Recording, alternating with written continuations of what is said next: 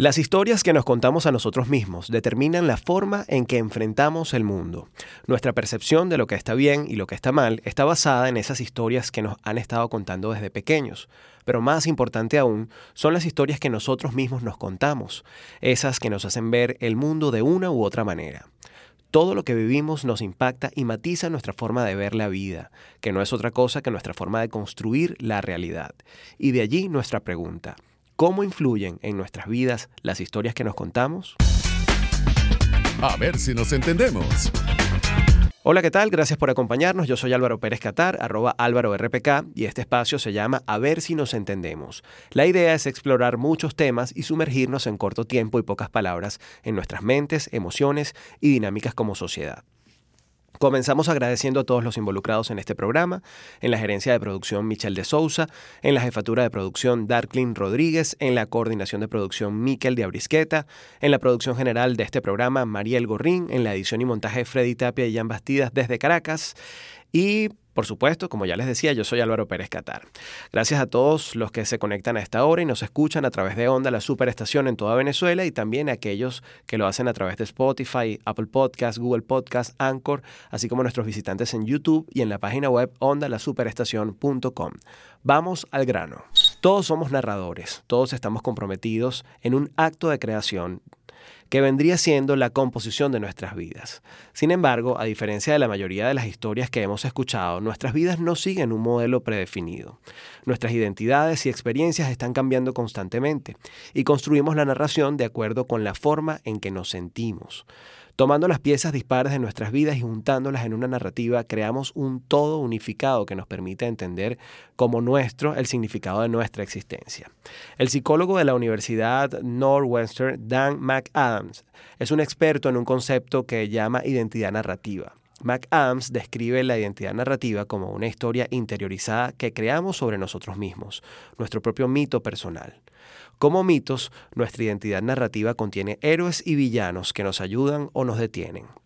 Los grandes acontecimientos que determinan la trama, los desafíos superados y el sufrimiento que hemos soportado. Cuando queremos que la gente nos entienda o empatice con nosotros, compartimos nuestra historia o partes de ella. Cuando queremos saber quiénes son los demás, les pedimos que compartan parte de su historia. Y esto delimita de diferentes maneras nuestra visión, modo de actuar, razonar y sentir. La historia de vida de cada individuo no es la historia exhaustiva de todo lo que ha sucedido. En realidad, hacemos lo que McAdams llama elecciones narrativas. Dicho de otra manera, nuestras historias tienden a centrarse en los eventos más extraordinarios, buenos y malos, porque son las experiencias que necesitamos para dar sentido a nuestra forma de actuar y de ser. De allí surgen muchas preguntas. ¿Qué historia nos estamos contando? ¿Y qué podemos contarnos ahora para cambiar el rumbo de los acontecimientos? En la próxima parte me acompañan Prakriti Maduro, actriz venezolana, quien recientemente participó en el TEDx Chacao con una conferencia basada precisamente en este tema. También estará con nosotros el coach ontológico Jesús Berroterán y el fotógrafo storyteller Diego Vallenilla. Ya venimos. Explora lo que inexplicablemente nos hace quienes somos, de forma individual y como sociedad. Continúa explorando a ver si nos entendemos. Por Onda, la superestación. De vuelta con más, a ver si nos entendemos por onda la superestación y todas nuestras plataformas de podcast. Ya con nosotros nuestros invitados. La primera de ellas, empezamos por las damas, Prakriti Maduro, y como expresa en su cuenta de Instagram, es actriz porque quería ser antropóloga, astronauta, mochilera, monja, guerrera, y solo en la actuación puede serlo todo. Además es directora y escritora y podemos recordarla por muchísimas novelas venezolanas, así como también en el cine, en películas como Habana Eva o Tamara. Bienvenida, Prakriti, ¿cómo Gracias. ¿Cómo te va? Chévere. Jesús Berroterán es nuestro próximo invitado. Él es director ejecutivo de la empresa Indelcer Consultores, es sociólogo, master coach y padre de dos hijos. Bienvenido Jesús, ¿cómo estás? Gracias Álvaro. Gracias por estar aquí. Y el tercero, un queridísimo amigo, Diego Vallenilla, fotógrafo, pero es abogado, egresado de la Universidad Católica Andrés Bello. Después de más de 10 años de ejercicio profesional como abogado, decide colgar la corbata, agarrar una cámara fotográfica y viajar por Venezuela. Y desde entonces está dedicado a mostrar todo lo bueno que se va encontrando en el camino a través de su cuenta arroba dieguísimo. Y precisamente precisamente está aquí porque yo considero que es un gran contador de la historia contemporánea de Venezuela. Bienvenido, Diego. ¿Cómo estás? Bien, Álvaro. Gracias. Bueno, feliz de, tenerlos acá y ya abandonando la formalidad, yo quisiera preguntarles, empezando por las damas, ¿cómo crees tú que influyen las historias que nos contamos en nuestras vidas? Y sobre todo en función de ese argumento que desarrollaste recientemente en TEDx Chacao, Prakriti. Sí, ¿cómo estás? Bueno, eh, mi charla TED em, lo llamé El poder de la ficción y mm, y bueno, mi planteamiento allí es que las historias que nos contamos nos construyen y no importa si son historias reales o si son ficticias. Lo que importa es cómo nos vinculamos emocionalmente con estas historias y la frecuencia con la que las consumimos. Y, digo eso porque en Venezuela, bueno, en toda Latinoamérica, hemos tenido una, historia que, consumimos por, muchísimos años. Eh, ya van 70 años de esta historia. Y, mm, y bueno, justo hablaba con un historiador y me dice, oye, mi profesor de historia me dice que, que las telenovelas eh, no son historiables, no, no, forman, no pueden agregarse en la, en la, historia. Y yo digo, wow, o sea, justamente una, un, un, producto que consumimos una hora diaria, mm. ¿sabes? O dos horas diarias, o cuatro, porque hoy en día, bueno, por muchos años hacían hasta, hasta cuatro o cinco horas de telenovelas en televisión. Eh, es un contenido que, que vio muchísima gente, sigue viendo en toda Latinoamérica.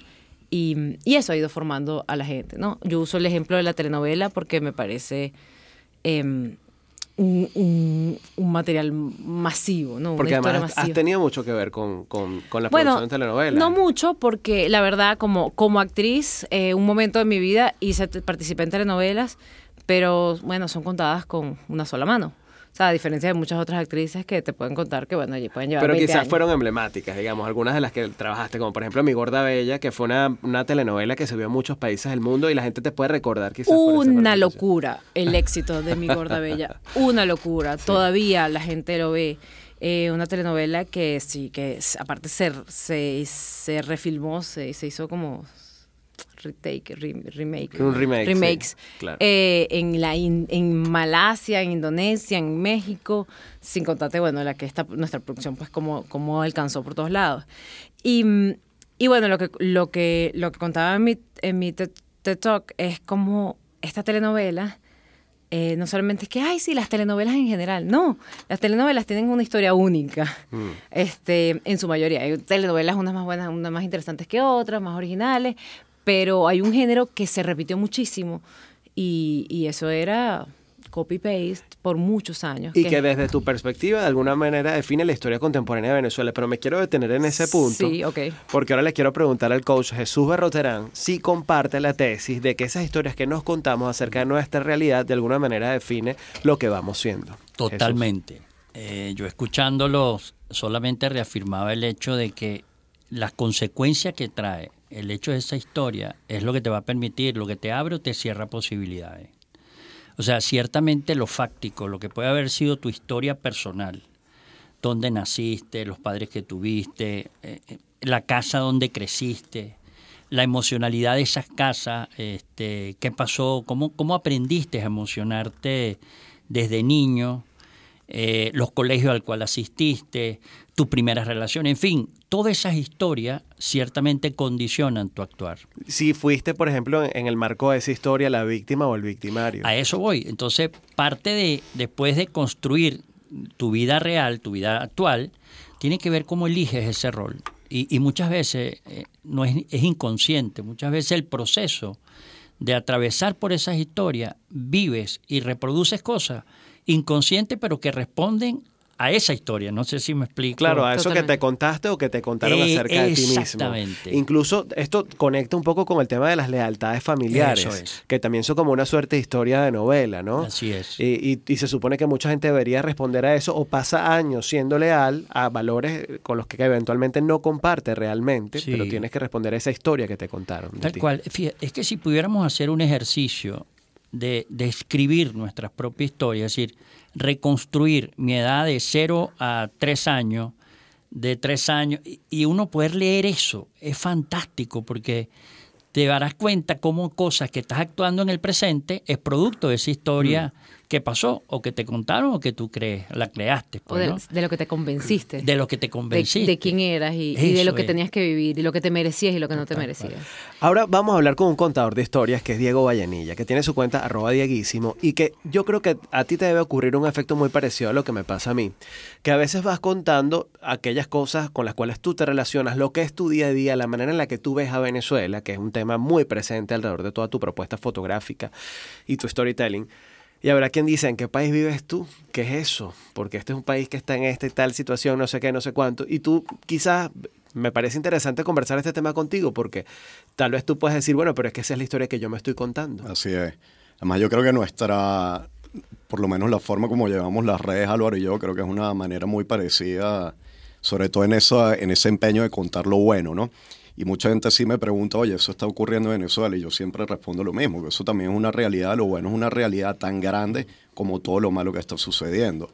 Este, y yo, eh, cuando, bueno, cuando ya me comencé a dedicar a la fotografía, yo tenía la opción de, y que todavía lo hago, de registrar todo lo malo que está ocurriendo, porque creo que es una responsabilidad que tenemos los fotógrafos, pero yo creo que también hay una responsabilidad grande de mostrar lo bueno, y por ese lado me fui yo. Mm. Ahora, esa realidad que tú estás retratando a través de la fotografía de alguna manera estimula el hecho de que tú vayas experimentando con mayor frecuencia una realidad positiva de Venezuela. ¿Tú sientes que de alguna manera esa forma que, en la que tú estás contando el país también te influencia a ti? Sí, totalmente. Yo de repente, este, sí, tú de repente sumergido en toda la, bueno, todas las noticias, todo lo malo que está ocurriendo y das un pasito más allá, empiezas a ver algo distinto en el interior, en los viajes que hago por Venezuela, y eso influye, eso influye, por lo menos yo digo, todos estos encuentros que yo tengo con historias positivas me hacen pensar, o por lo menos me, me hacen no pensar en planes B, ¿no? Y este, yo no sé, sin querer o queriendo te vas condicionando todas esas historias que vas viviendo, buenas o malas, Mm. Y vas conectando y con vas ellas. conectando. sí. Ahora, Prakriti planteaba en el programa y en la charla TED una premisa, y es que la, no- la telenovela rosa, que ha sido el género más explotado, sobre todo a nivel de telenovelas en Venezuela y otros géneros en el mundo se ha explotado más, en Venezuela la telenovela rosa, ha tenido una conexión directa con nuestra más reciente historia contemporánea. ¿Cómo es eso, Prakriti? Ok, bueno, tengo un, un resumen. La telenovela Rosa, eh, creo que el que ha visto alguna telenovela probablemente se la haya topado. Eh, es una trama que se repite muchísimo, sobre todo en telenovelas mexicanas y, también en Venezuela, que es la pobre, hay una pobre, eh, buena gente, muy noble, que se enamora de un chico buena gente, honesto, un poco más adinerado, que resulta ser familia, hijo, hermano de una mujer mala, este, muy, muy adinerada, este, la villana, ¿no? Y, y en, la novela la villana maltrata a la pobre a lo largo de muchísimos capítulos, eh, la manipula, la engaña, la, la viola, explota, la le quita lo que le pertenece. Sí. Y, y bueno, eventualmente en la novela se revela que sí, que, que, que había una herencia que le correspondía a la pobre y se lo llevó esta mala. O sea, que originalmente ella, debía, la pobre debía ser la millonaria y no al revés. Y después, más adelante en la historia, eh, ella, la pobre, recupera lo que, el- lo que le correspondía. Y, y bueno, ella es la, la gran heredera, se vuelve de alcurnia de un capítulo a otro y se venga de la mala y de todas las personas que se burlaron de ella. Empieza una suerte de venganza hacia los villanos y hacia aquellos que, que se burlaron de, de esa mujer buena de origen humilde. Y claro, quien vive, quien vive eh, la trama completa y disfruta todos estos capítulos, junto con la, con la protagonista, disfruta de la venganza. Y, y bueno, ahí mi observación es que la telenovela Rosa, que suena bonito y suena dulce, eh, te la vende como una historia de amor, pero bueno, realmente está hablando de una historia de resentimiento y de envidia y rencor. Eh, y bueno, consumiendo eso a diario, eh, para, para las, las clases más bajas que tienen menor acceso a, a otras herramientas de cultura, eh, están consumiendo, estuvieron consumiendo por mucho tiempo este tipo de contenido. Y se contó y se identificó con una historia que a lo mejor impacta, ¿no? En, en la historia contemporánea de nuestro país. Claro. En nuestra forma de entendernos como parte de un, con- de un conglomerado. y, y de vincularnos con, con el pudiente o con el, el más pudiente o el menos pudiente, o sea, en la situación de estatus económico. Entonces, este, nutrió el territorio para que, para que se pudiera dividir en, en, en clases sociales, como, como si fuesen bandos. Mm. En la próxima parte me gustaría que avanzáramos un poco sobre la idea de qué podemos o cómo podemos empezar a contarnos una historia distinta acerca de nosotros mismos. Y en el caso de Jesús, me gustaría que me dijeras o nos dieras algunas herramientas desde la perspectiva del coaching ontológico, cómo podemos romper con algunas lealtades o con esas historias que nos hemos contado para empezar a crear una distinta. Ya venimos con más, a ver si nos entendemos por onda, la superestación. Sorprenderse, extrañarse, es comenzar a entender. A ver si nos entendemos. Con Álvaro Pérez Catar. De vuelta con más, a ver si nos entendemos por onda la superestación. La conversación está mm, tan buena al aire como fuera del aire. Y está con nosotros Prakriti Maduro, actriz venezolana, Jesús Berroterán, coach ontológico, y Diego Vallanilla, fotógrafo, contador de historias. En el corte pasado dejaba una pregunta que era para Jesús Berroterán. Habíamos dejado una reflexión de cómo la historia de la telenovela Rosa de alguna manera se puede trasladar a la historia contemporánea de Venezuela. Nos hemos venido contando una cantidad de cosas que se han convertido en parte de nuestra vida. Pero más allá de juzgar o no quién lo ha hecho, cómo lo ha hecho o no, o qué debemos consumir o no, si queremos cambiar parte de nuestra historia de vida, no necesariamente de un conglomerado, una sociedad, de un país, quizás de nuestra propia historia de vida, ¿cómo podemos empezar a contarnos una historia distinta? ¿Cómo podemos romper con la lealtad hacia esas historias o esas ideas que teníamos de nosotros mismos o que nos contaron de nosotros mismos? Sí, yo creo que la base es poder eh, identificar y darte cuenta. O sea, el, el, el, de poder descubrir eso, el poder reconocerlo, el poder observarlo, el darte cuenta que hay historias que te están cerrando posibilidades versus otras que pueden empezar a expandirte esas posibilidades, yo creo que la clave está ahí. Y después yo creo que es algo que yo he aprendido ya en, en mi propia historia, Álvaro, es honrar. Es honrar el pasado, es honrar las circunstancias incluso adversas que he podido tener es reconocer y agradecer lo que tengo hasta ahora y empezar a conectarte con posibilidades, es decir, con la ambición de lograr cosas distintas para ti. Yo creo que la base fundamental está ahí. ¿eh?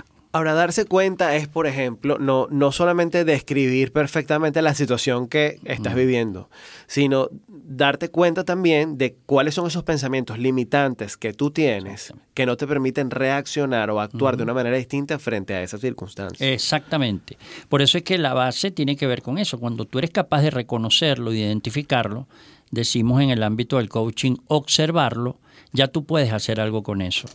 Entonces, lo primero es poder observarlo es poder activar tu darte cuenta para decir, esta historia que me cuento, o esta circunstancia que me pasó, o esto que consumí, ya siento que eso ya, ya quiero trascenderlo.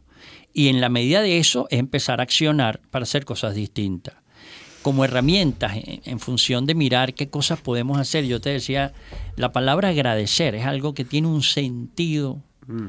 O sea, yo creo que en la medida que nos conectamos con esta declaración de gratitud, por las cosas que vamos a emprender y por las cosas que pasaron, eso te pone en una dimensión totalmente distinta.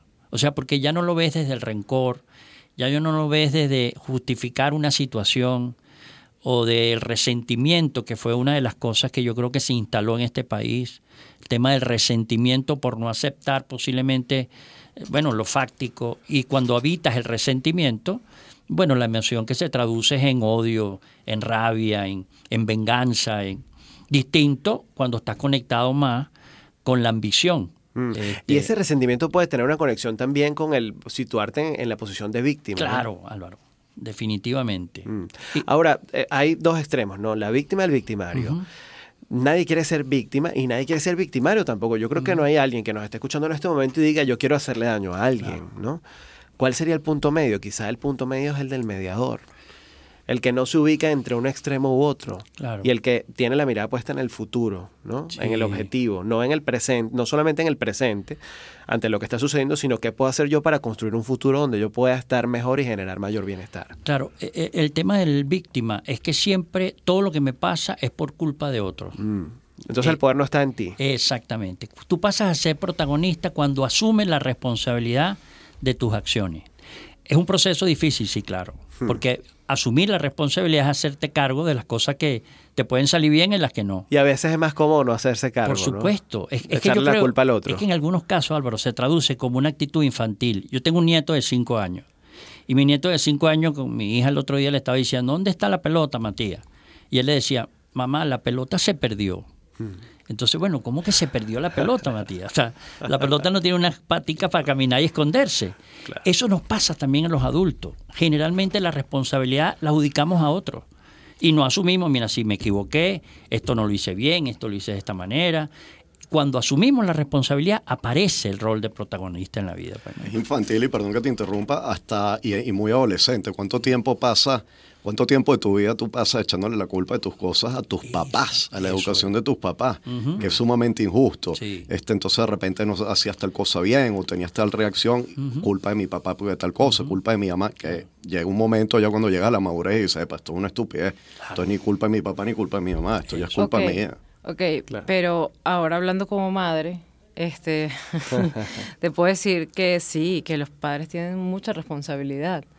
Eh, y, y escuchaba lo, lo que decía el, el- el profesor presente. Eh, a ver, estas historias que nos contamos, también aprendimos a, cre- a, cre- a- a crecer con ellas, ¿no? Este, el otro- Pero ahora, perdón que haga un inciso aquí, Prakriti, porque estoy de acuerdo contigo en que los padres tienen mucha responsabilidad, pero llega un punto en el que ya Claro, tú- puedes decidir, ya, ya sí, pero estoy hablando, estoy hablando, tú, tú y los que estamos aquí, este, somos personas que hemos llevado un cierto nivel de conciencia que podemos decir, ya va, nosotros podemos cambiar nuestra historia, nosotros podemos cambiar este discurso que nos damos, pero, pero es- ese es un, un- un nivel de búsqueda que, que, que- Toma tiempo. Que toma tiempo y que también tiene que ver con tus propias inquietudes y, y con tu capacidad de observarte por fuera y de, que, de exigirte y ver cómo ser mejor y cómo transformarte. Pero no todo el mundo está allí. Y ese es el que le quiero hablar.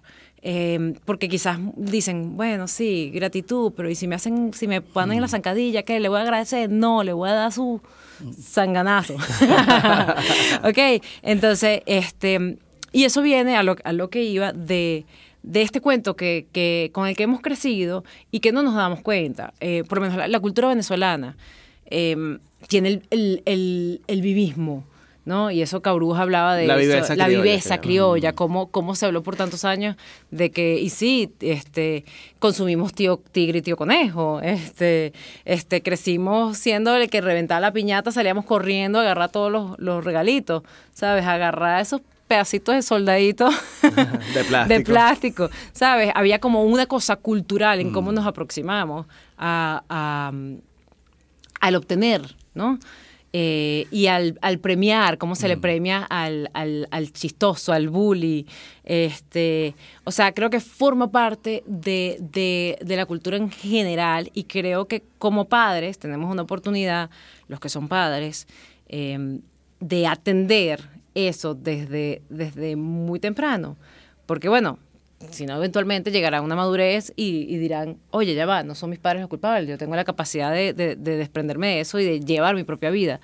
Pero quien no se siente ahí todavía, pues, este, es observar qué, qué estás diciéndote, ¿no? O sea... ¿Qué estás contando ¿Qué te y qué te estás contando a y qué mismo? estás aceptando de, de, de tu, de tu situación. Tuviste una situación de fracaso. ¿Cómo te vinculas con ese fracaso? No, es, sí, fui yo que llegué tarde a todas las reuniones y sí, fui yo. O es, no, fulanito me quiso, me quiso quitar mi puesto y quiso serrucharme mi trabajo. O sea, hay que, hay que, hay que ser honesto con uno mismo, poder abrir el espectro y entender qué, qué estás haciendo y, y qué tanto engancharte con las cosas negativas. ¿no? Y yo conecto eso con, con que, bueno, tú dabas el ejemplo, fulanito me quitó mi puesto. Quizás podemos preguntarnos más bien qué estoy haciendo yo para permitir que fulanito me quite mi puesto. Esa puede ser una pregunta que, Sí. que empodere de cierta manera. Ahora, retomando el punto de la gratitud, que tú también lo tocabas y, y- y que tocaba Jesús, eh, Diego, yo siento que a través de toda su propuesta de, contar historias a través de las redes sociales, eh, tiene mucho de eso, de conexión con la gratitud. Ahora te voy a tomar desprevenido y te quiero preguntar, ¿cuál es esa historia de gratitud o algo que te haya sorprendido en tus viajes por Venezuela que tú digas, aún a pesar de las circunstancias, esta gente se está contando una historia distinta y por consecuencia está haciendo posible un país distinto, una sociedad distinta o un estilo de vida distinto? Sí, bueno, historias tengo muchísimas, ¿no? Este, y que poco a poco he ido compartiendo en, en mis redes sociales. Pero hablando del tema de la gratitud, yo siento que yo tengo, sí, como una, como una, un agradecimiento muy grande con, y fuera romanticismo, yo creo que tengo un agradecimiento muy grande con Venezuela, ¿no? Este, que yo creo que no es por el hecho de que sea Venezuela, yo creo que es un agradecimiento que cada persona debe tener con su patria, el país que lo vio crecer, el país donde, donde te hiciste hombre, donde te hiciste mujer, donde fuiste creciendo, ¿no? Y, y yo creo que yo siento ahorita como un compromiso inclusive de, de de devolver más o menos de alguna forma todo lo que yo recibí, ¿no? Porque además yo siempre cuento que todas mis vacaciones, toda mi, toda mi vida ha transcurrido aquí en Venezuela. Entonces yo digo, oye, en este momento que está tan golpeado, entonces yo siento que aquí es donde yo puedo de alguna manera retribuir todo lo que yo recibí durante muchos años, ¿no? Y yo creo que eso lo hago a través de mis fotos, este, conectar a la gente, porque yo creo que Venezuela se ha convertido en un país muy lejano para los que vivimos fuera, los que están fuera, obviamente por la distancia, por los kilómetros que hay de distancia, pero, pero un país lejano también para los que viven en Venezuela, ¿no? Para muchos de los que viven en Venezuela. Entonces yo creo que yo a través de mis fotos, o por lo menos así quiero pensarlo, creo que he acercado a muchas personas que viven lejos a ese país que todavía está ahí y que es una realidad también. Pero te levantó la mano. Sí, es que hablando de la gratitud, creo que, que, se puede traducir un poco. Hablando de, vi una charla TED, eh, Mel Robbins, y, y como que pone todo un poco más sobre la mesa que, que coquetea más con lo científico, ¿no? Eh, y es que, por ejemplo, tú te compras unos zapatos rojos y estás orgulloso de tus zapatos rojos. Y de repente sales a la calle y empiezas a ver todo el mundo con zapatos rojos. Ves, ay, hay un zapato rojo, ay, ay, esa gente tiene. Y empiezas a notar mm. algo que, te, que, que la pusiste en tu espectro. O sea, colocaste algo que te mm. interesaba. Eso igual pasa con, con las cosas positivas. Si, si tú consigues una causa, un motivo para agradecer, entonces de repente entras como en un mood donde consigues constantemente razones para seguir agradeciendo. De hecho, un ejercicio que se recomienda, el de 21 días de gratitud. Le levantas y, reconoces cinco cosas por las cuales estás agradecido. La primera vez que lo haces te cuesta porque tú dices, bueno, eh, puedo comer, eh, tengo zapatos y tengo familia. Pero luego ya cuando dijiste eso, eh, se hace un poco más cuesta arriba el ejercicio, ¿no? Bueno, ahora debo agradecer porque salió el sol. Bueno, sí, es una buena razón para estar agradecido. Eh, puedo agradecer porque me dieron un abrazo. No todo el mundo puede abrazar, ¿no? Pero luego que lo ejercitas y lo ejercitas, tu cerebro se va adaptando precisamente a identificar cuáles son esas cosas por las cuales estás agradecido y por supuesto que tu experiencia en esta vida, en este plano terrenal, se hace mucho más sabrosa. Y si, y si te concentras en buscar motivos para agradecer, estás invirtiendo un tiempo que no te da espacio para, para, para envidiar, para quejarte, para despotricar, ¿sabes? y eso va, eh, va, quitándole tiempo a eso, ¿no? Ahora, si, ustedes observan, eh, entonces el tema de la gratitud tiene que ver con un accionar. No, se queda solo en, en, una intención, sino lo bajas a una acción. Y eso es lo que da poder. Eh, ciertamente cuando tú eres capaz de conectarte con eso y accionar en función de eso, hay cosas distintas que empiezan a ocurrirte a ti y en tu entorno. Y, así como tenemos la gratitud, no podemos dejar de lado el perdón. O sea, el aprender a perdonar tus historias, lo que te has contado, que en algún momento te puede haber favorecido en algo, pero que en otro momento no, y que puede haber sido muy adverso en algunos casos. El aprender, y es un aprendizaje, a perdonar, es otra de las herramientas, como tú decías Álvaro, que te ayuda a conectarte con, con ser más protagonista en tu historia. Pues, ¿no? Gracias a los tres por haber estado aquí. Lamentablemente esto se va volando. Me encantaría que nos guindáramos a hablar muchísimo más sobre el tema. Pero antes de irnos me gustaría que me contara en qué anda cada uno, empezando por Prakriti. Que em, estás de visita por Venezuela. Bienvenida. Sí, gracias. Bueno, vine brevemente para, para este evento. Eh, estoy ahorita viviendo en Los Ángeles, eh, de cabeza con mis bebés que tienen año y medio. Y, y bueno, este mismo mes estreno una película en, en México y bueno, estaré acompañándola en su circuito de, actividades. Qué maravilla. Sí, Qué bueno. estás actuando también, estás, digamos, dedicada a más de la maternidad a la actuación. A la actuación y escribiendo también. Qué bueno. Sí. Gracias por venir también. encantada.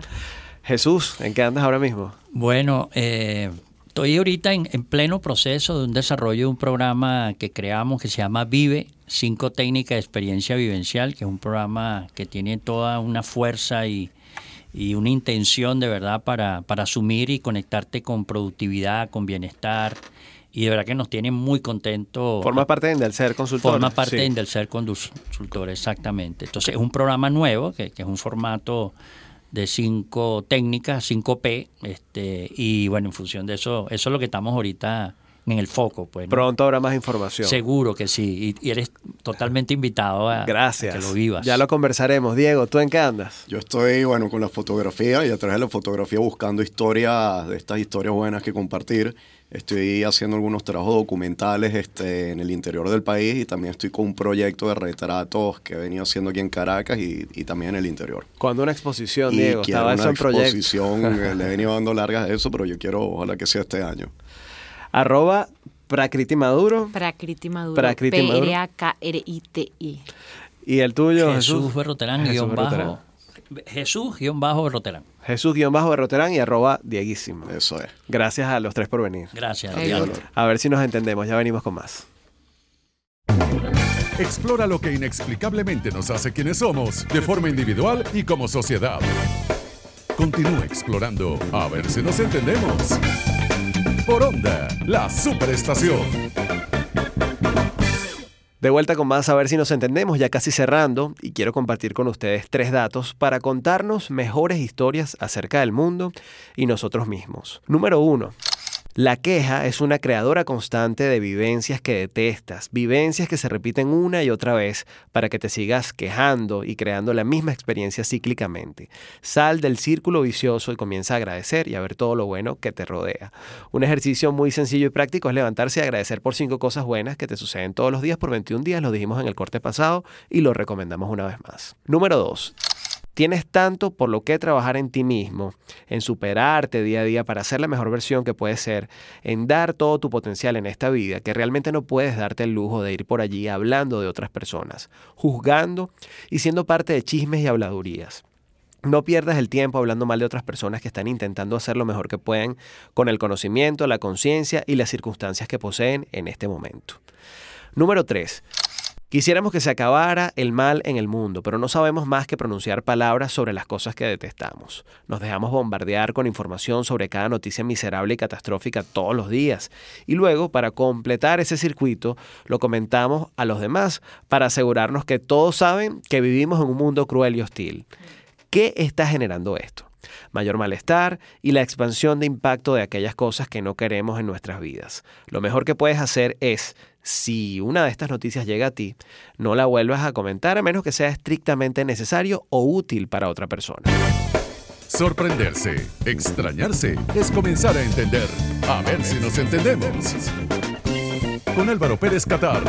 Así llegamos al final de esta edición de A ver si nos entendemos. Yo soy Álvaro Pérez Catar en Twitter e Instagram, arroba Álvaro RPK y en la web álvarorpk.com. Será hasta una próxima edición. Pórtense regular y cuídense mucho.